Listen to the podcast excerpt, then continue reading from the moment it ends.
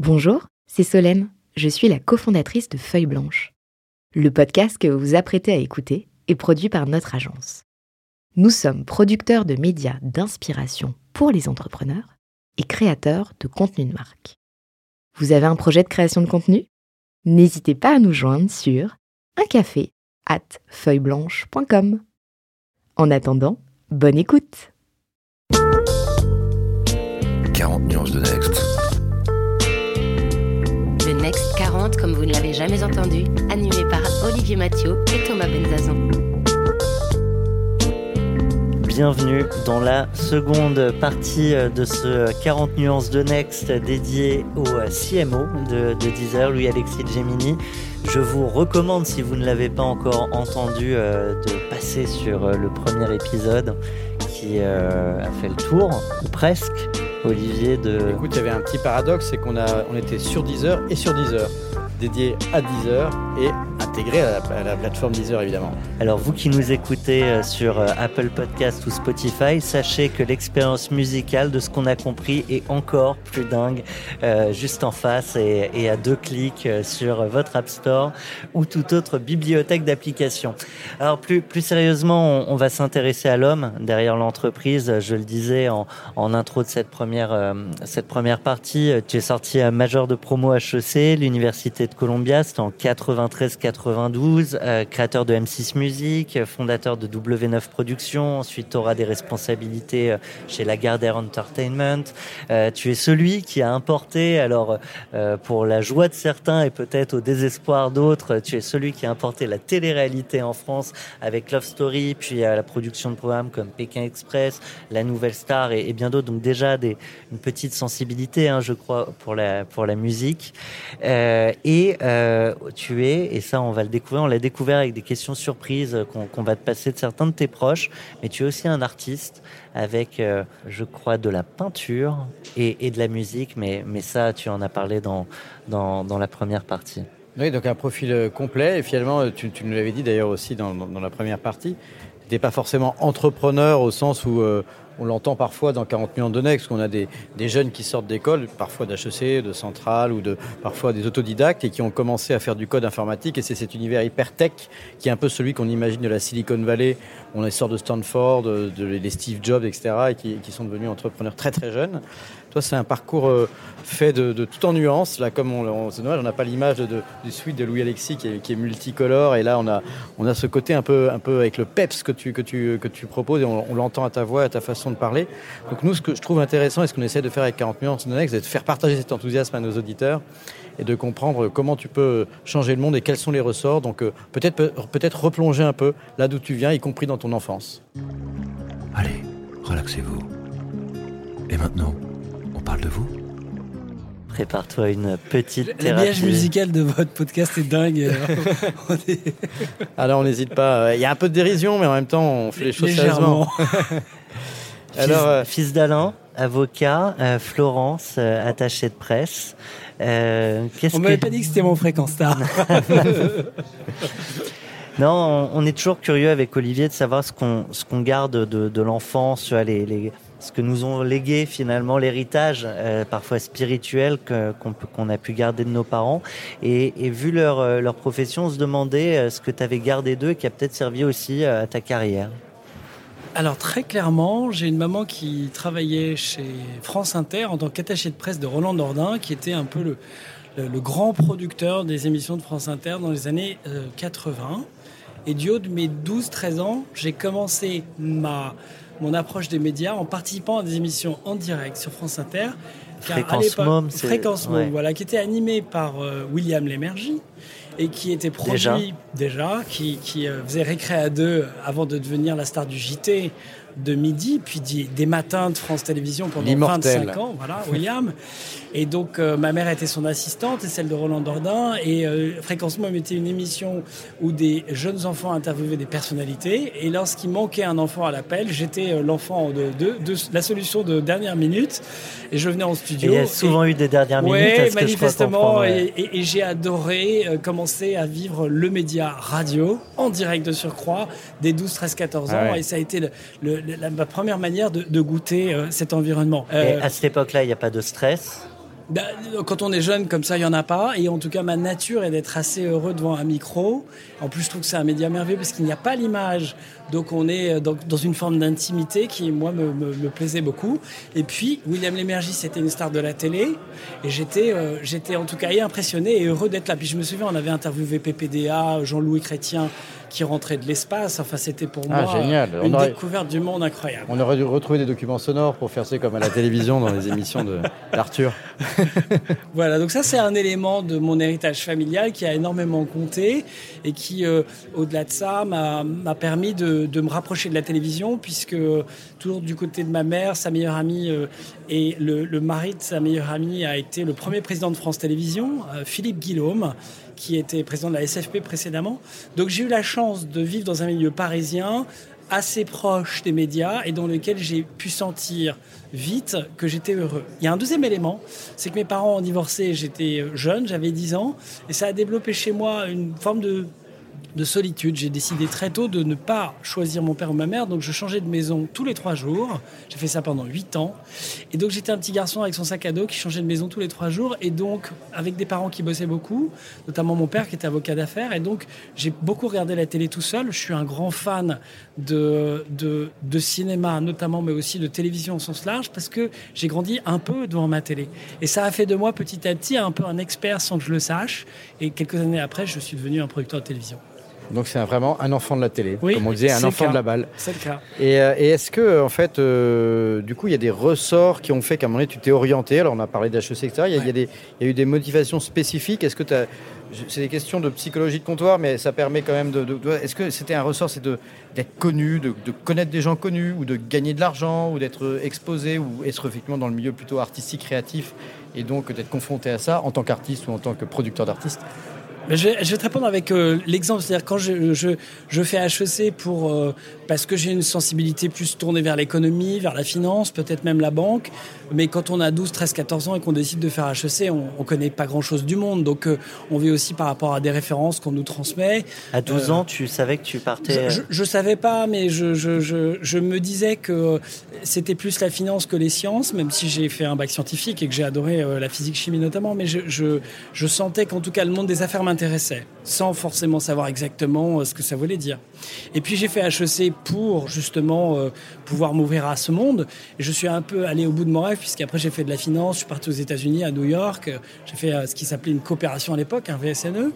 Et puis rapidement, je me suis aperçu que mon rêve n'était pas de travailler dans la finance à New York, parce que euh, l'argent n'était pas mon principal moteur que de travailler 12 à 14 heures par jour pour faire des modèles sur Excel, pour euh, racheter des boîtes, était un truc passionnant, mais que j'allais être beaucoup, beaucoup plus heureux dans le monde des médias, que j'avais donc découvert du haut de mes 10, 12, 13 ans, et dans lesquels je voulais aller vivre. Et donc je suis rentré des États-Unis, et j'ai tout, j'ai recommencé à 24, 25 ans. Et euh, là, je suis allé voir, euh, par le truchement de mon réseau, familial aussi, à nouveau, Thierry Ardisson, avec qui j'ai commencé à bosser. Ah, C'est donc en, en et donc je suis devenu un peu euh, le vilain petit canard, c'est-à-dire la chaussée qui est banquier, puis en fait qui va bosser avec Thierry Ardisson et qui embrasse pleinement les médias. Alors pourquoi je l'ai fait? Parce que j'ai fait un petit arbre que j'invite euh, C'était la boîte de prod de Thierry Ardisson C'était euh, la maison d'édition de Thierry Ardisson qu'il avait en, en joint venture avec le groupe Hachette Philippe Aki et qui à l'époque éditait un magazine qui s'appelait Interview et après un autre magazine qui s'appelait euh, Frou Frou, qui était l'adaptation de son émission de télé euh, qui était animée par Christine Bravo à l'époque. Donc j'ai fait mes premiers pas dans les médias, dans la presse, dans le petit groupe de presse de Thierry Ardisson, avant de rejoindre M6 par le truchement d'Emmanuel Chin, Nicolas de Taverneau, qui m'ont accueilli euh, et, et, qui m'ont amené vers d'autres aventures, la plus liée à la musique d'abord, puis la télé-réalité, elle s'est présentée à moi d'une manière un petit peu fortuite. Et donc, pour répondre à ta question, Olivier, je me suis dit, qu'est-ce que j'ai envie de faire dans la vie? J'ai envie de bosser dans un monde où je vais être heureux. Et le bonheur pour moi, c'était les médias, la création. Et deuxièmement, j'ai envie d'être bon dans ce que je fais. Donc, comme je suis, euh, je pense que le travail est la valeur cardinale, je vais me choisir un environnement où je vais être heureux et où de travailler beaucoup ne me rendra pas malheureux parce que c'est la seule solution pour moi d'arriver à avoir une carrière euh, et, et, avoir des performances qui seront à la hauteur de, de, mes ambitions, sans que je puisse définir le mot ambition, mais j'avais envie que ça marche. Et donc j'ai choisi les médias pour cette raison. Bonheur plus travail égale, égale aujourd'hui 10 heures, c'est-à-dire 25 ans plus tard, bah, ça, ça, crée des opportunités Mais en gros, je suis heureux dans ce que je fais, même si je bosse beaucoup. Tu parles d'un monde heureux, euh, mais du coup, tu es avec cet imaginaire de gamin qui te dit ça va être un monde heureux? Euh, on parle parfois du luxe, où c'est aussi très fantasmé, qui parfois s'avère un monde plus cruel euh, qu'on ne le croit. C'est ce monde, malgré tout, des, des médias. Est-ce que est-ce que c'est que heureux? Non, pas du tout. Euh, c'est un monde qui est difficile, euh, mais c'est un monde dans lequel j'avais euh, une capacité à exprimer mes qualités intrinsèques, ma culture, mon éducation. avec, en tout cas, j'étais très à l'aise. Je parle là de mes années de télévision, c'est 20 ans de ma vie, 15, enfin 17, 20 ans. mais on peut pas dire que le monde de la télévision est un monde facile. C'est un monde où il y a peu de place, beaucoup de concurrence, beaucoup de jalousie, beaucoup de politique. Mais heureusement, c'est aussi un monde où quand on a du talent et qu'on peut avoir les moyens de l'exprimer, on, se fait sa place. Et ça a été mon cas. Je pense que je suis euh, très très bon dans ce que je fais dans le monde de la télévision et de l'entertainment au sens large, tout simplement parce que depuis l'âge de 6 ans, je bosse sans le savoir sur le sujet. Et qu'il n'y a pas d'école pour l'entertainment, c'est l'école de la vie. Moi, j'ai pas appris à HEC à produire Love Story. C'est l'émanation de euh, tout ce que je suis depuis que je suis né. Et 10 heures, c'est pareil. Du coup, le, talent, c'est quoi? C'est de l'intuition, c'est de l'intelligence émotionnelle C'est de la culture, du travail, de l'héritage et de la découverte, de la curiosité. Fondamentalement, c'est de la curiosité. Quand je suis arrivé chez Deezer il y a 6 ans, j'étais très bon en musique, mais totalement débutant en digital. pendant deux ans, j'ai travaillé, les week-ends compris, pour comprendre, comprendre le modèle, comprendre que, comment on vend un abonnement, comprendre comment ça marche un partenariat avec Orange, comment est-ce qu'on fait quand on a Apple Music qui arrive j'ai été embauché le 5 juin 2015. Le 15 juin 2015, Apple Music est arrivé en France. Bon, bah, comment je gère ça? Bah, C'est du boulot, de la curiosité, et puis aussi c'est des gens. Je voudrais quand même juste le dire, c'est mon interview, et je suis très honoré que vous m'invitiez. écoute, tu as le droit de... de... Ouais, mais je suis l'incarnant de 600 personnes, et j'étais avant l'incarnant du groupe M6. Dit autrement, on n'est jamais tout seul. Et je pense que c'est parce que je suis, heureusement, j'ai la chance d'être au cœur d'équipes formidables, que je peux exprimer mon talent. Euh, quand on est tout seul, sans moyens, c'est beaucoup plus difficile. Donc je pense que la vie, c'est d'abord avant tout des rencontres, des talents. Et si j'ai une qualité, c'est celle de savoir fédérer les talents autour de moi pour utiliser ce qu'ils savent faire mieux que moi au service d'une idée que je sais porter. Et moi, j'ai une question un peu poil à gratter, mais euh, du coup, euh, j'essaie de trouver la, façon de la, présenter. Mais quand on parle de love story ou quand on parle de c'est ou, parfois de certaines musiques ou, de, succès, donc, du coup, tu as employé le mot entertainment qui m'interpelle un petit peu, euh, que, j'aime beaucoup par ailleurs, mais c'est à la fois un secteur économique, et donc euh, il y a des choses qui marchent, il y a des choses qui ne marchent pas, et puis c'est en même temps un secteur créatif dans lequel euh, le créatif ne cherche pas forcément exactement le succès, il cherche la création, la beauté, Et donc comment est-ce que toi tu composes avec ça? Quand on pense à Love Story, par exemple, moi je trouvais que c'était incroyable ce truc-là de Love Story, cette histoire de Love Story qu'on a envie de... On va pas pouvoir ah, consacrer tout je crois que c'était les 20 ans, non, non, mais, et, tout le monde s'en rappelle. C'est comme un truc fou. Et en même temps, ça a été aussi énormément critiqué parce qu'on dit bah, c'est l'inverse presque de la création, parce que c'est une sorte de vraie vie euh, un peu bas de gamme d'une certaine manière. Et en même temps, c'est un super sujet sociologique qui a réveillé euh, et que, et que des, des gens, les grands-mères le regardaient avec leurs petites filles. Enfin, il y avait toutes les générations, etc. Et donc, qu'est-ce qui fait du coup qu'on parle d'un succès? Est-ce que le succès, c'est juste l'audience? Est-ce que c'est parfois aussi la reconnaissance? Parce qu'il y a même des sociologues qui ont parlé après de Love Story, ça a été analysé. Qu'est-ce, que, qu'est-ce qui fait le succès à un moment donné et qui fait que toi, t'en es fier? Est-ce que c'est fier euh, parce que plein de gens l'ont vu ou est-ce que c'est. Voilà, tu vois, c'est un peu comme on a cette question entre cinéma d'auteur et blockbuster dans, l'univers de la télé, de la musique, etc. Comment est-ce que tu trouves ton compte là-dedans? D'abord, alors je, trouve mon compte dans la manière suivante. Euh, je, pense que j'ai 50 ans et donc j'ai pris le temps avec le, le, temps de me découvrir et de savoir où est-ce que je me situais dans un échiquier qui mélange, comme tu le dis, euh, business, euh, culture, entertainment. où est-ce que je suis moi? Je suis quelqu'un qui suis capable de faire la synthèse entre une expression créative, la conquête d'un public large et l'expression d'un média. je regarde en arrière et aujourd'hui, 10 heures, on a 3 millions, on a, on a 5 millions de clients en France. Love Story, c'est 12 millions de téléspectateurs. Pékin Express, c'est 6 millions de téléspectateurs. Quand je produisais Hit Machine, c'était 1,5 million de téléspectateurs. Ce que je veux dire, c'est que, semble-t-il, je le découvre, comme le disait Steve Jobs, euh, humblement, euh, connecting the dots, quand je regarde en arrière ma vie professionnelle et que je regarde derrière, je m'aperçois que je sais raconter des histoires à des millions de gens dans le domaine de la culture et du divertissement. Ça, c'est le premier point. Il semble-t-il, j'ai une fonction sur Terre pour l'exprimer. Deuxièmement, je n'ai jamais fait quelque chose dans ce monde-là juste pour ni l'argent ni les audiences. Et c'est pour ça que je réussis, ou en tout cas que je suis encore là. Je m'explique. Love Story, c'est une extraordinaire création audiovisuelle. On aime, on n'aime pas mais c'est quasiment de l'art contemporain. Et je mmh. sais de quoi je parle. C'est-à-dire qu'à l'époque, d'imaginer cet endroit, de caster dans la France entière 12 personnes pour jouer une fiction en direct avec un public qui vote, des gens qui ne sont pas des comédiens et à qui on va faire jouer la comédie pendant trois mois et de faire ça d'une manière la plus authentique possible. Encore à l'époque, c'était possible. Ça n'est plus possible aujourd'hui d'être authentique parce que tout le monde connaît les règles du jeu. Et, surtout, ils y vont plus pour les mêmes raisons. Mais j'avais 29 ans à l'époque et avec Alexia Laroche-Joubert, avec Stéphane Courby, avec toutes les équipes, car encore une fois, je ne suis je suis à, la tête de, quelque chose, voilà. Mais je suis un maillon qui, en l'occurrence, a mouillé le maillot. Alexia et moi, on a fait ce programme ensemble. Il y avait aussi Angela Lorente. Ce casting, ce lieu, c'est ultra créatif. Je prendrai un exemple. Je suis artiste peintre depuis 25 ans, passionné d'art et notamment de peinture américaine.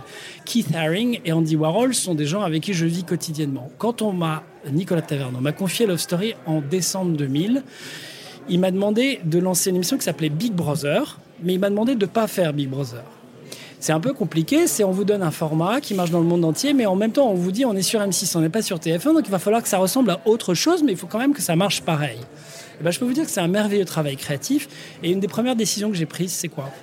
Ça a été de warholiser Big Brother. Si vous vous souvenez du décor, et si vous vous souvenez de l'œil, eh bien, en Allemagne, en Hollande, c'est une caméra toute bleue, horrible, qui ressemble à une sorte de centre d'incarcération j'ai warholisé le loft en transformant toutes les couleurs du studio et du décor et tout l'habillage dans une idée de euh, handi-warholiser, c'est-à-dire de popiser la télé-réalité. Pour faire ça, eh bien, je suis à la fois un artiste, un homme de culture et un homme de télévision. Et c'est là où je suis heureux, parce que je ne laisse rien à personne. On peut dire que c'est nul, on peut dire que c'est abject, on peut dire ce qu'on veut. Mais moi, je le fais avec mon intégrité et toutes les dimensions s'expriment. Et donc, je suis heureux à ce moment-là. Et je vous rappelle, moi, j'ai eu des menaces de mort, des, des, euh, tonnes d'ordures déposées en bas de mon bureau, des manifestations. Et euh, comme j'étais l'incarnant du loft pour Endemol et pour M6, dans les plateaux télé, c'est moi qui y allais. Donc, je me faisais directement agresser. Morandini m'a, Jean-Marc, il m'a reçu dix fois en direct. Et eh ben, jamais je scié parce que ce que je faisais, je le faisais avec honnêteté. Je pense que on prend trop souvent les gens de l'entertainment comme des gens qui sont finalement cyniques. Les gens qui réussissent, réussissent, en tout cas qui s'expriment dans ce milieu et qui survivent dedans, ne sont pas cyniques. Ils sont authentiques. Qu'on fasse des choses d'arrêt d'essai ou des choses grand public. Moi, je suis plutôt branché grand public, mais c'est presque parce que la vie m'a emmené là. Je n'ai pas décidé un jour de faire le story. On me l'a proposé, après je l'ai fait comme je suis. Tu l'as dit aujourd'hui, euh, on n'y va plus forcément. T'as qu'à regarder mon pull, d'ailleurs, il est très warholien aujourd'hui, comme si c'était un retour. J'ai pas fait exprès. tu, le disais aujourd'hui, on n'y va peut-être plus de la même manière authentique quand on vient participer à ce, genre de programme. Euh, je ne sais pas si tu es père. Je suis papa de trois filles et j'ai un beau-fils de 22 ans. Elles ont 15, 17, 19. Donc je suis un papa très heureux, très occupé. Et, et je serais curieux parce que le, le ton audience euh, d'il y a 20 ans, c'était peut-être les, papas euh, que tu es aujourd'hui euh, et qui peut-être se disaient je veux pas que mes, mes gamins regardent ça. et, et du coup, est-ce que ton regard a changé avec ton changement de posture? Alors, c'est très drôle ce que tu dois. Au-delà des programmes qui ont peut-être évolué. Hier soir, je, regardais je rentrais à la maison, je voyais deux de mes filles dîner devant les Marseillais sur W9 et je, et je, et je riais. La télé-réalité a profondément changé depuis que j'ai participé de son avènement. Aujourd'hui, c'est de la fiction en réalité, c'est pas de la télé-réalité, puisque tous les candidats sont des gens qui viennent pour se faire connaître et qui quasiment. Mais ils viennent de loin, ils viennent de Dubaï souvent. je sais pas, mais en tout cas, ils viennent de Marseille en l'occurrence. Ah là, ça clash, euh, hein. Euh, donc, euh, en tout cas, je, je, je sais que mes enfants, comme à l'époque, ont beaucoup de recul. Et que donc ce qu'ils regardent, ils le décryptent, et que donc à partir du moment où ils le décryptent, ça ne me dérange pas. Je vois en revanche, moi, le producteur de télévision euh, de l'époque, quand j'avais 29 ans, que ça a beaucoup changé, que c'est moins intéressant pour moi à regarder, parce qu'on est tombé dans des caricatures très drôles, mais qui disent moins de la société, qui permettent moins de, découvrir. Nos, lofters euh, ont eu une fraîcheur extraordinaire Et euh, j'ai eu la chance d'y participer et, les Français avec nous, parce qu'ici il y a 12 millions de personnes qui regardent, c'est qu'il y a un truc intéressant à regarder, hein, sinon ils sont pas là. Et vous avez éveillé un débat qui rejoint celui de la répartition aussi de la, de la valeur pour les artistes, parce qu'on sait qu'après il y a eu toutes ces histoires de la télé-réalité, est-ce que c'est des artistes, comment est-ce qu'ils doivent être rémunérés, etc. Et donc ça, finalement ça a créé un, débat de société. On fera un autre podcast là-dessus. et eh ben, je te propose de s'intéresser à ce qui t'inspire. S'inspirer. Respirer. Alors, du coup, inspirer, respirer, c'est euh, important de partager aussi. Euh, bon, on a compris ton énergie, tu l'as fait passer par la voix déjà, donc ça c'est formidable. Mais on peut toujours se, demander, voilà, euh, comment une personnalité qui a autant de facettes créatives, qui est passée par la télévision, qui est chef d'entreprise, qui est maintenant CMO international, et donc je rappelle Chief Marketing Officer, etc. Donc plein de plein de cordes à ton arc, privé, perso, famille, etc. Mais où est-ce qu'on trouve les moments du coup et comment on s'inspire quand on est Louis Louis-Alexis est-ce qu'on réécoute encore de la musique toute la journée? Parce que c'est vrai que si tu dis que tu vis de ta passion, alors est-ce que c'est ta passion qui t'inspire ou est-ce que tu vas carrément chercher autre chose? Alors peut-être dans le sport, peut-être dans la lecture, peut-être, euh, j'en sais rien, dans la vie associative alors, il y a différentes euh, couches euh, qui, me permettent de, me ressourcer. D'abord, la lecture. gamin, je disais tout à l'heure, je suis plutôt devenu un homme de télévision à partir de 8-9 ans. Je suis un enfant de la télé et j'étais pas un gros lecteur. Et puis j'ai découvert la lecture il y a une vingtaine d'années et aujourd'hui je Avec quel bouquin Avec quel bouquin Alors, on se demande souvent pourquoi nos gamins n'aiment pas la lecture et il y a souvent le bouquin qui est le déclic. C'est pas facile comme question, mais euh, je, je je peux pas te répondre. D'abord parce qu'en plus je lis euh, énormément de livres en même temps.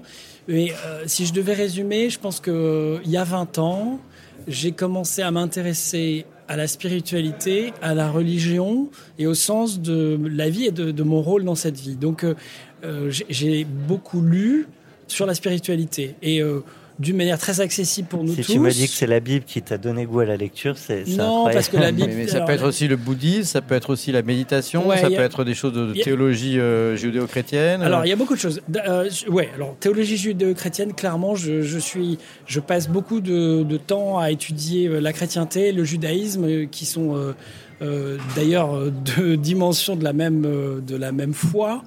Euh, le bouddhisme aussi. Donc j'essaye de voir dans la religion en quoi elle peut m'aider, et la spiritualité au-delà de la religion, à vivre. Et puis il y a des grands mystères, euh, euh, moi j'ai été élevé dans la religion catholique, j'ai été petit chanteur, gamin, etc. Et puis un jour j'ai abandonné l'église, comme je pense ça arrive malheureusement à beaucoup de gens. Et puis à, l'aune de la vie de mes propres enfants, qui faisaient des cours de caté. Quand j'ai vu l'état des cours de caté, je me suis dit ça va pas être possible parce que vraiment l'enseignement est très très mauvais. Et donc, je quitte à ouvrir mes enfants à la spiritualité, je vais devenir prof de caté. Par exemple, il y a 15-20 ans, ben, j'ai pris sur moi, je me suis dit, c'est vraiment pas terrible, là, le, Papa Noël sur son nuage pour expliquer Jésus-Christ, euh, la Bible, l'Ancien Testament, le Nouveau. Bref, j'ai potassé comme un fou. Et je me suis intéressé à, euh, au Nouveau Testament, notamment à la vie du Christ. Et donc, c'est un des sujets sur lesquels je lis beaucoup. Mais pas plus tard que ce matin, à 6h15, quand je me suis réveillé, malheureusement à 6h15, parce que j'ai pas mal de choses dans la tête qui tournent. J'ai culpabilisé, là. Il me dit 6h15 mince. Moi, je me suis réveillé que à 6h30. Il, était, de mais, debout. Mais d'habitude, je dors tard. Mais là, en ce moment, c'est avec mon nouveau job, je, pense à beaucoup de choses. Eh ben, je suis passionné par euh, la l'évolution de l'humanité. Donc je lis en ce moment Darwin, euh, l'évolution de l'espèce. Et, surtout tous les sujets autour de la sélection naturelle, qui sont des sujets qui me passionnent parce que ce sont des sujets qui ont été après réutilisés pour créer malheureusement notamment aussi euh, le nazisme et des phénomènes totalitaires. Je suis passionné d'histoire en fait et de biographie. J'ai vécu quatre ans en Chine, donc par exemple, je connais très bien l'histoire de la Chine et du mouvement communiste euh, du siècle, euh, du 20e, siècle. Je me suis passionné pour l'Union soviétique, je ne sais pas trop pourquoi. Donc la littérature est, est, un, est, un, une source de respiration. Deuxièmement, la création. Donc je fais de la musique beaucoup, le week-end et la nuit, et euh, j'en suis à mon quatrième album. Je sors à un rythme frénétique, un album par an, tous les huit mois. Créer, c'est rêver, c'est partir. Et donc, quand je suis dans mon petit euh, studio, dans ma chambre, avec mon casque, avec mon synthé, mes ordis, mes instruments, eh ben, je passe dans une autre dimension. Et tout d'un coup, je me reconnecte à ce qu'il y a au fond de moi et ça me rend très heureux. Tu C'est comme ça que je respire. Ou tu composes pour euh, dire quoi Je bidouille. Ah, ah, Peut-être, mais, mais en tout cas, c'est une démarche. Oui, clairement. Euh, c'est une démarche qui peut être pour, pour d'autres, euh, mais d'abord pour toi, ce que je comprends. et donc, pour te dire quoi ou pour comprendre quoi de, de toi et, peut-être plus largement du, du monde? D'abord, je, je, crée de la musique pour, pour me faire du bien, donc pour rêver. Donc, euh, je fais des morceaux très longs qui font entre 5, 7, 8, 10 minutes. Euh, je suis assez mauvais pour faire des morceaux de 3 minutes 30. Donc je, Ça je, passera pas la radio. Je voilà, exactement. Typiquement, je fais pas de la musique pour la radio. Euh, mais, mais de travailler des heures sur des accords, des synthétiseurs, des vieux synthés, des, des plus récents, des rythmiques, des basses, des cordes, c'est quelque chose qui vraiment m'emmène dans le cinéma, dans la spiritualité, dans un autre monde. Donc c'est comme ça que je travaille. Et puis, à côté de ça, comme je bouquine beaucoup et que j'aime l'art contemporain, souvent je mélange. Par exemple, euh, il y a trois semaines, en rentrant de, de, de mes vacances, j'ai eu, j'ai eu envie de relire un livre que j'adore, qui s'appelle L'homme qui ne se retourne pas. C'est un bouquin bouleversant parce que c'est le livre qui raconte un moment de la vie de cet homme qui, à Tiananmen, en 1989, s'est mis physiquement devant le char sur la place Tiananmen. La fameuse photo. Ok, cet homme-là, moi, j'ai vécu 4 ans en Chine, j'ai travaillé là-bas, j'ai fait de la télé là-bas, je connais, j'aime profondément la Chine. Cet homme, il porte une histoire qui est aujourd'hui cachée en Chine, puisque Tiananmen, on n'en parle pas, c'est un sujet qui ne doit pas exister. Cet homme se met seul devant ce char. Qui était-il? Je me suis passionné pour ce sujet, et il y a un livre qui euh, raconte une partie de qui est l'enquête, qui est cet homme. Et en même temps, cette nuit-là, j'avais fait un morceau de musique électronique. Eh bien, ce morceau est devenu un morceau qui s'appelle aujourd'hui L'homme qui ne se retourne pas. Et j'ai fait ce morceau à la fin, je l'ai fini en pensant à lui. Et donc, en fait, moi, je fais des collages un peu spiritualo, euh, quelque chose, où ma musique, mes lectures et mes, les films ou les séries se mélangent à un moment dans quelque chose que je recrée et qui est moi dans une création euh, à un instant T. C'est ce que je fais en peinture, je fais beaucoup de collages. Donc je prends des choses et je les assemble. Et ça, ça me rend heureux parce que je me connecte à l'histoire, à des gens. Et je crois que pour finir de répondre à ta question, les biographies sont sans doute en littérature ce qui m'inspire le plus. Le meilleur bouquin que j'ai lu depuis ces dernières années, c'est la biographie de Winston Churchill par François Kersaudy. Extraordinaire bouquin, extraordinaire personnage. personnage incroyable. Et euh, quand on bosse dans l'entrepreneuriat et le digital, de s'intéresser à Churchill, c'est intéressant parce qu'on apprend beaucoup de lui. Et très bon auteur aussi, Winston Churchill lui-même. Euh. Absolument, grand journaliste et auteur. Dis-moi qui tu connais, je te dirai qui tu es. Donc pour connaître euh, beaucoup de quelqu'un, euh, c'est toujours intéressant de, savoir ce que ses proches ont, à lui demander. On, a deux de tes proches qui, qui, sont allés tous les deux sur un sujet assez proche. Euh, je te propose de les écouter et, de répondre évidemment à leurs questions. Vous avez un message. Mon cher Louis-Alexis, comment réussis-tu, avec talent, à peindre, écrire de la musique, la réaliser? Écrire des scénarios, des musiques de films, tout en étant un des grands patrons du numérique. Ah, il m'épate, il m'épate, il m'épate. Ah, Frédéric. D'abord, Thomas, merci. Merci de m'avoir euh, d'avoir demandé à Frédéric. Donc, Frédéric et Frédéric Rebet, cette voix merveilleuse. J'ai envie de lui poser la question, pas d'y répondre. Frédéric, c'est un des plus grands producteurs et créateurs de musique en France et l'un des plus méconnus aussi. C'est lui qui a cofondé Naïve et qui a notamment euh, accompagné Carla Bruni dans une carrière musicale exceptionnelle et qui, avant elle, s'est occupé de lancer Deep Forest et Mirwais. Mirwais qui a fait deux albums pour Madonna. Euh, Frédéric Rebet, c'est un des hommes que j'admire le, plus euh, dans ma vie et j'ai la chance que ce soit mon ami. Comment je fais? Eh bien, je fais humblement. j'ai une vie où je pousse les murs. Je me bats contre le temps pour pouvoir à la fois travailler chez Deezer et faire bien mon boulot, consacrer le temps qu'il faut à cette mission et aux équipes. Et quand je rentre, peut-être aussi parce que euh, eh bien, j'élève mes filles toutes seules, mais je ne suis plus en couple, je suis divorcé, eh bien, j'ai gagné quelque chose. J'ai perdu, euh, j'ai perdu un couple, j'ai perdu aussi une partie de ma famille, mais ce que j'ai gagné, c'est du temps pour moi. Et donc la nuit, je fais ce que je veux. Et le week-end, quand mes filles qui maintenant sont grandes ont une vie sociale dingue, eh bien, si je veux rester tout seul, je le fais. Et c'est comme ça que je le fais. C'est juste que j'y consacre le temps. Donc, je fais peu de sport, je sors peu, j'ai pas de vie sociale, je lis, je crée, musique, peinture. Et c'est comme ça que je survis d'une certaine manière. Moi, c'est ma méthode à moi. Après, elle, elle n'appartient qu'à moi peut-être, mais et c'est comme ça que je m'en sors. Si, je puis, si je puis dire. Eh ben, merci à lui pour cette question. tu, tu, tu, tu nous en as dit encore plus en, seulement deux on minutes. On a, trouvé un ton euh, très très euh, comment dire sincère. Donc merci de, de, le dire comme ça. Et c'est vrai que on comprend du coup l'importance de la création. Et puis du coup, en relisant ça et en revoyant maintenant même peut-être le, en réécoutant le premier épisode du podcast sur 10, sur 10 heures, on peut comprendre aussi mieux les liens qu'il y a entre la, création euh, et, le business finalement, et, que, et que tout ça, bah, ça fonctionne avec un même moteur, l'énergie chez, chez Louis Alexis. Eh bien, j'avais annoncé une deuxième question. La voici. Vous avez un message. Oui, Alexis, euh, bonjour. Euh, je sais que tu es un, artiste à la fois en peinture et en musique. Et je voulais savoir si ton activité actuelle dans le streaming te permettait de développer ton talent, notamment dans l'audio et euh, dans la musique. Pour, et c'était compatible avec ton activité professionnelle intense. Merci Nicolas. Donc euh, l'homme qui vient de parler, c'est Nicolas Taverneau, le, président du directoire du groupe M6 et qui a été mon patron pendant dix ans et qui est aujourd'hui un ami. Euh, alors, donc j'ai essayé de répondre à la question sur c'est compatible si je m'en donne les moyens? Donc euh, je pousse les murs du temps pour trouver le temps de faire de la musique, même si je travaille beaucoup, énormément chez Deezer. Ce sont des très grosses semaines et aussi parfois le week-end.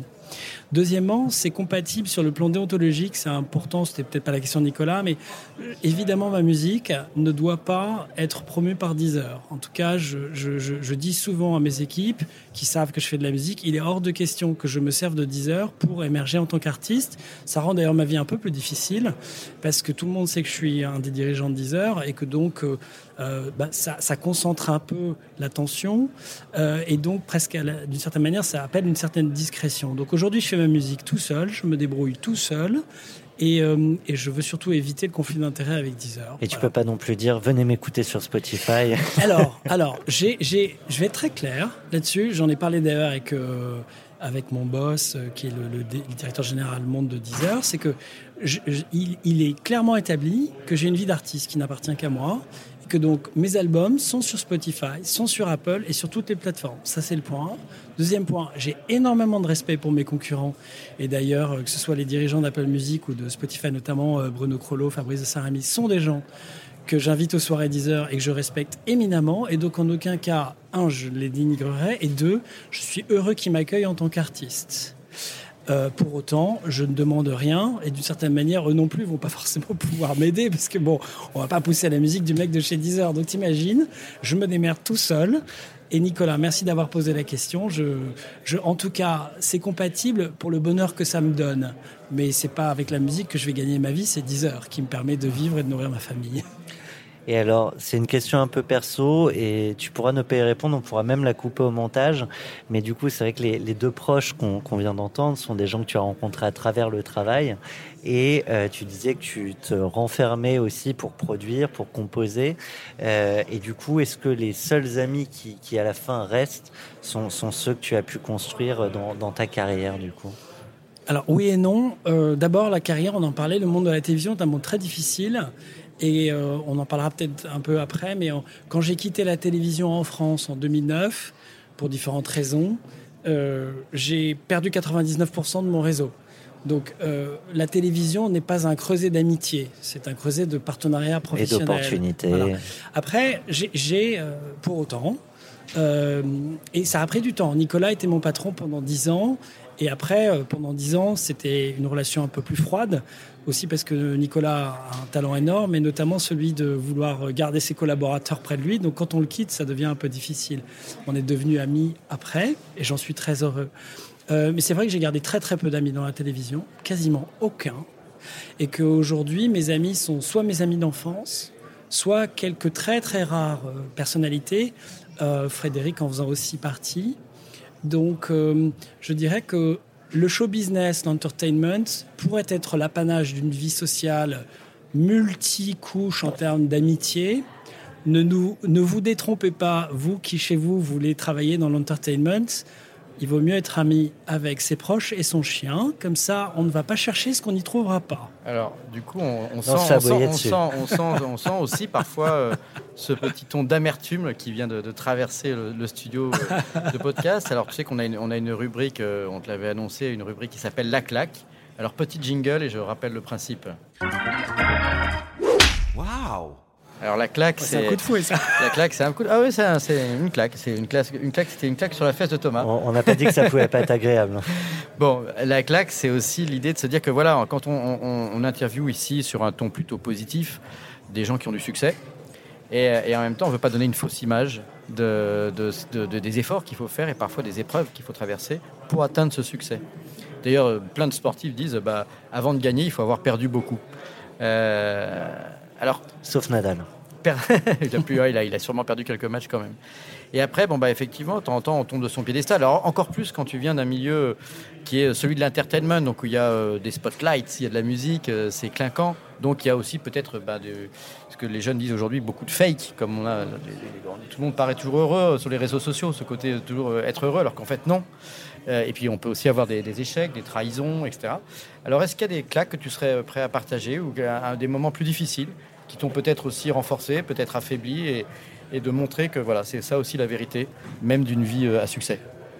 absolument, je vais, partager à deux niveaux. Le, premier niveau, c'est que quand on parle de, ma vie, et je, vous remercie encore de, me donner le micro, on pourrait penser que c'est une succession de, de succès, de réussite, et tout ça est très clinquant et, très brillant. Euh, la réalité, c'est que cette vie-là, c'est une vie beaucoup plus difficile que la surface laisse paraître. Et quand on a nos responsabilités et nos vies, il y a des journées pétries de doutes, de fatigue, de tension, de pression. Et donc, c'est, ça ne sont pas des vies très drôles. Ça, c'est le premier point. On travaille dans l'entertainment, mais on s'amuse pas toute la journée, loin s'en faut et surtout dans l'entertainment avec des grosses responsabilités, que ce soit la télévision ou dans le streaming, on a des grosses responsabilités. Et responsabilité ne veut pas donc euh, dire qu'on est toute la journée en train de s'amuser. Point 1. Deuxièmement, oui, moi, la, grande claque de ma vie, enfin j'en ai eu plusieurs, personnelles, professionnelles, euh, c'est que après mes dix années de télévision, j'ai fait un burn-out sévère en 2008, 2007-2008. Et euh, ce moment-là a été un moment à la fois extrêmement dur, violent et régénérateur. Les échecs sont clairement formateurs et moi, ils m'ont permis de passer à un autre niveau de mon expression personnelle. Je m'explique. Quand on est aussi jeune que moi et qu'on a 29 ans et qu'on fait Love Story et que pendant 10 ans on est parmi les gens qui ont le plus de lumière et de réussite dans la télévision, euh, ça vous construit, euh, ça, vous, ça vous fait grandir, mais ça vous met aussi dans un monde qui peut être parfois un peu parallèle. Euh, à tel point que moi j'ai tellement produit, livré, euh, géré des missions de télé que quand j'ai quitté M6, et que j'ai rejoint le groupe Lagardère où j'avais des grosses responsabilités. Ce nouveau groupe, ces nouvelles responsabilités, un métier qui changeait complètement, la coupure émotionnelle avec euh, les équipes d'M6 que j'adorais, tout ça a fait que je me suis écroulé. Donc j'ai fait un burn-out. Et ce burn-out a duré pendant 2-3 ans et j'ai mis plusieurs années à sortir de, de, de ceci. Pour, pour, donc dire que grâce à ce burn-out, j'ai découvert ce que je savais faire et ce que je ne savais pas faire. Et surtout derrière, qu'est-ce qui m'est arrivé? En 2009, je me suis retrouvé au chômage avec un, chèque euh, important pour euh, heureusement assurer mes arrières, mais au chômage. Euh, et j'ai changé de vie. Je me suis retrouvé tout seul. J'avais 200, 300 personnes, 40 personnes au téléphone par jour autour de moi, plus un coup de fil. Et ce silence extraordinairement lourd au début est devenu salvateur parce que j'ai pu me remettre à me chercher moi-même et à retrouver cette part de vérité qui à un moment se cache derrière les couches du travail, du succès, du rythme effréné. Donc ce burn-out 2009, c'est une grosse claque. C'est une claque hein, parce, que, parce que je pleure au bureau, parce que le matin on n'arrive pas à se lever, parce qu'on reconnaît plus vraiment les gens avec qui on bosse et qu'on accepte de faire des choses qu'on devrait refuser et on se comporte avec des gens dans des manières qu'on ne se connaît pas. Donc on est vraiment mal. On se retrouve pas. On se retrouvera. On est complètement perdu. Et là, j'ai commencé un processus de reconstruction avec une psychothérapie, avec des médicaments, avec de l'amour et avec du temps et de la découverte. Et c'est dans l'art et la création notamment, puisqu'en 2009, j'ai vécu une année dingue. J'ai fait une expo de peinture à Paris dans laquelle j'ai redécouvert la richesse intérieure qui était la mienne. Hein, parce que quand on fait un burn-out, on pense qu'on n'a plus aucune valeur. On est complètement hagard on a pratiquement plus de vie amicale, pas de vie de couple, et on est seul très entouré, mais seul. Et la peinture, moi, m'a aidé à faire une expo qui a été géniale parce que beaucoup de gens sont venus me voir et me soutenir. Donc finalement, j'avais plus d'amis que je pensais, y compris dans le monde du divertissement. Et là, je serai un peu moins dur que tout à l'heure. Et ceux qui étaient là se reconnaîtront. Et puis, juste pour l'anecdote, les hasards se sont reconstitués. Et à la sortie de l'école de mes enfants, parce que j'avais pas accompagné mes gamins à l'école pendant dix ans, parce que je partais tôt et je rentrais tard j'ai réussi tout d'un coup à revivre une vie normale. J'ai rencontré un homme à la sortie de l'école et cet homme m'a emmené à Tchernobyl en Ukraine où il avait euh, la responsabilité du chantier du sarcophage de, Tchernobyl. Et j'ai fait mon premier petit documentaire indépendant là-bas, redécouvrant que certes, je pouvais faire Pékin Express et Love Story avec 300 personnes, mais que tout seul, avec une petite caméra de poche, je pouvais aussi raconter une histoire au moins aussi importante pour moi que celle que j'avais faite avant. Et donc la claque, elle a été géniale parce que je suis redevenu tout petit. J'ai sans doute enlevé des couches d'ego qui avaient commencé à se durcir un peu trop. Et ça m'a redéployé jusqu'à aujourd'hui, jusqu'à 10 heures. Donc parfois l'échec, d'abord il est là, on en parle peu mais il est là. Et quand il est très profond, ce qui a été mon cas, eh bien il peut donner lieu à une renaissance. Mais dans ces cas-là, il y a vraiment un boulot perso à faire parce qu'on peut aussi rester dans son trou on pourra en reparler éventuellement, mais c'est un autre sujet. En, un mot, psychothérapie, médicaments, amour, au final, c'est quoi qui et création, et création. c'est un cocktail, cher Thomas. C'est-à-dire que euh, dans ces cas-là, je, euh, enfin, j'en parle, c'est très sérieux. Euh, parler de médicaments, je n'ai jamais fait. Mais demander de l'aide quand on n'est vraiment pas bien, c'est, je pense, le meilleur conseil que je peux donner à qui que ce soit. Et l'aide, elle passe par la parole, elle passe par des soutiens et encore une fois, les médicaments, les antidépresseurs en l'occurrence, ça aide à traverser des périodes. Et puis, euh, l'amitié, qui c'est un truc que je voudrais partager. Souvent, les amis très proches, quand on fait un burn-out, ne savent pas quoi faire. Ils sont gênés, ils ne se portent pas forcément à votre secours, et vous-même, vous, n'avez pas envie de leur en parler. Et donc, c'est un deuxième ou un troisième cercle de gens que vous connaissez beaucoup moins qui se portent à votre rencontre. Et j'ai renouvelé des amitiés de manière extraordinaire il y a dix ans à cette occasion. Et puis après, vos, très proches vous disent mais, mais pourquoi tu m'en as pas parlé? Mais j'étais pas au courant. Mais ben oui, parce qu'en fait, il y a un processus de voilà, on se met dans une grotte, mais dans le chemin, là où se dit la voie est dans le chemin, dans le chemin, on fait des rencontres merveilleuses.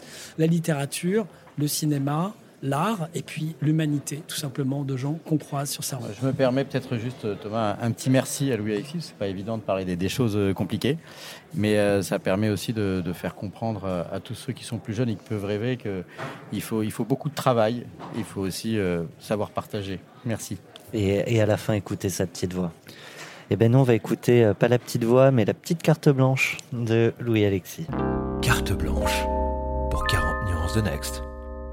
Celui-là, il est plus clair comme un jingle. Alors, j'ai quelques instants pour parler d'un sujet qui me tient à cœur. Bon, il y, en a beaucoup, mais il y en a un qui me tient beaucoup à cœur. Je, je voudrais créer une école que j'appelle, que la Coursman Academy. La Coursman Academy, c'est une école pour tous ces gens qui, euh, sur l'ordre de roue, nous livrent à manger depuis 18 mois. Je trouve que le Covid a révélé chez un certain nombre de jeunes, notamment des quartiers défavorisés, euh, un esprit entrepreneurial, un esprit de travail, un esprit de service.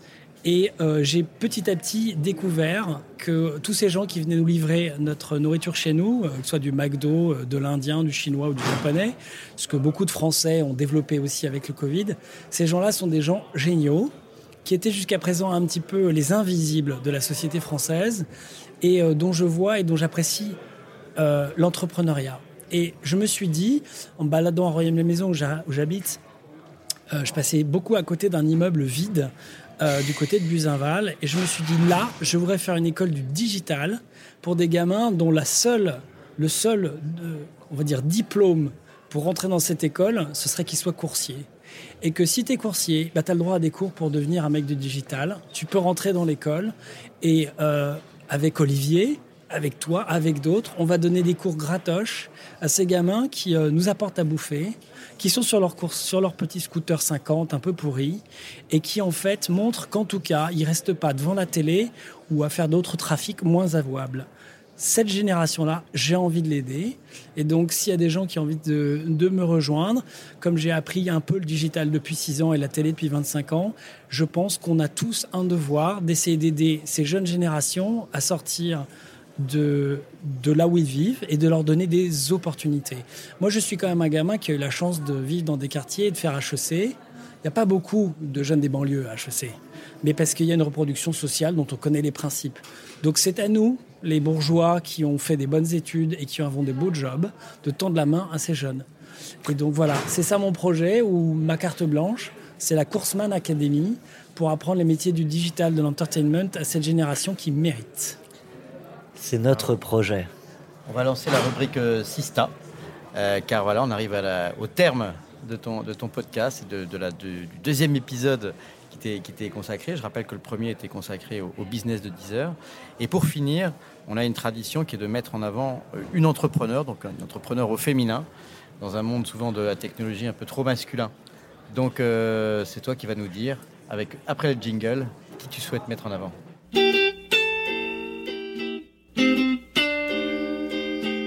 Je salue les arrangements, l'enregistrement en studio, la qualité du son. les jingles sont canon. il a improvisé ça comme ça, ça lui est, venu incroyable. Mon big up euh, de l'assista dont je veux vous parler, c'est Clotilde Chalot.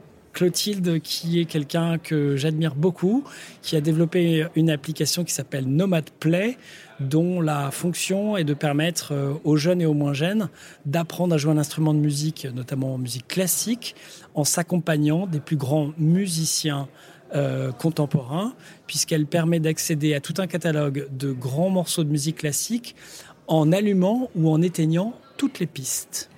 Nomad Play, c'est donc une application pour apprendre à jouer de la musique en remplaçant euh, Monsieur Capuçon, au violoncelle, parce qu'on peut éteindre les instruments, en tout cas déjà le sien, jouer à sa place, mais entouré d'un orchestre à cordes. Et, donc c'est une application absolument géniale qui permet d'apprendre la musique en s'amusant. Euh, Clotilde est quelqu'un qui au départ est une productrice, elle a un label qui s'appelle Nomade, donc c'est une experte de la musique classique, de la musique baroque, et elle a petit à petit développé cette euh, application digitale qui a donc pour vocation d'aider les jeunes et les moins jeunes à apprendre à faire de la musique en étant accompagnés par les meilleurs. Elle a développé un algorithme qui permet, sur la base d'un fichier euh, d'enregistrement, de séparer toutes les pistes musicales et d'allumer et d'éteindre ces pistes. Voilà. Je, connais Clotilde et j'approuve ce choix et c'est pour, pour, le présenter un peu différemment, mais la même chose, c'est-à-dire c'est un peu comme un karaoké hein, Tu, remplaces la voix de l'artiste par, par, ta propre voix, donc tu, remplaces euh, la guitare, le piano, le violon, etc. À part qu'au karaoké, il faudrait souvent éteindre la piste pour que ce soit agréable. Euh, voilà, donc euh, big up à, Clotilde Chalot. Et alors du coup, notre associé Solène et qui, lève des fonds, donc si jamais vous êtes intéressé par son business, vous, vous pourrez nous demander ces infos. Et euh, du coup, notre associé, euh, Solène, va lui poser une question en ton nom qu'on te propose de lui poser. Qu'est-ce que tu aimerais savoir? De combien, de combien elle a besoin Quelle est sa levée de fonds Et comme ça, on pourra tous réfléchir à la manière dont on peut l'aider. Euh, la France recèle d'entrepreneurs et d'entrepreneuses géniaux. Ce qu'elle fait, je pense que c'est unique au monde. Donc ça mérite que ceux qui le peuvent investissent. S'appelle Nomad Play, Clotilde Chalot. Elle est soutenue déjà par pas mal de, gens brillants, mais euh, la question, c'est combien, de combien elle a besoin, je ne sais pas. Donc, je lui pose la question. Eh bien, Louis-Alexis, un grand merci. C'est un vrai plaisir. Euh, moi, j'ai découvert euh, et une boîte d'une X40 et un homme. Donc, c'est double plaisir aujourd'hui. Merci à toi, Olivier. Merci à toi, Louis-Alexis. Beaucoup d'enthousiasme et en même temps de la sincérité, de l'honnêteté. Et c'est pas toujours évident dans ces mondes comme ça où on veut seulement valoriser les sbroufs. Donc, merci. Merci à vous. Merci de votre accueil. 40 nuances de Next. The Next 40, comme vous ne l'avez jamais entendu, animé par Olivier Mathieu et Thomas Benzazon.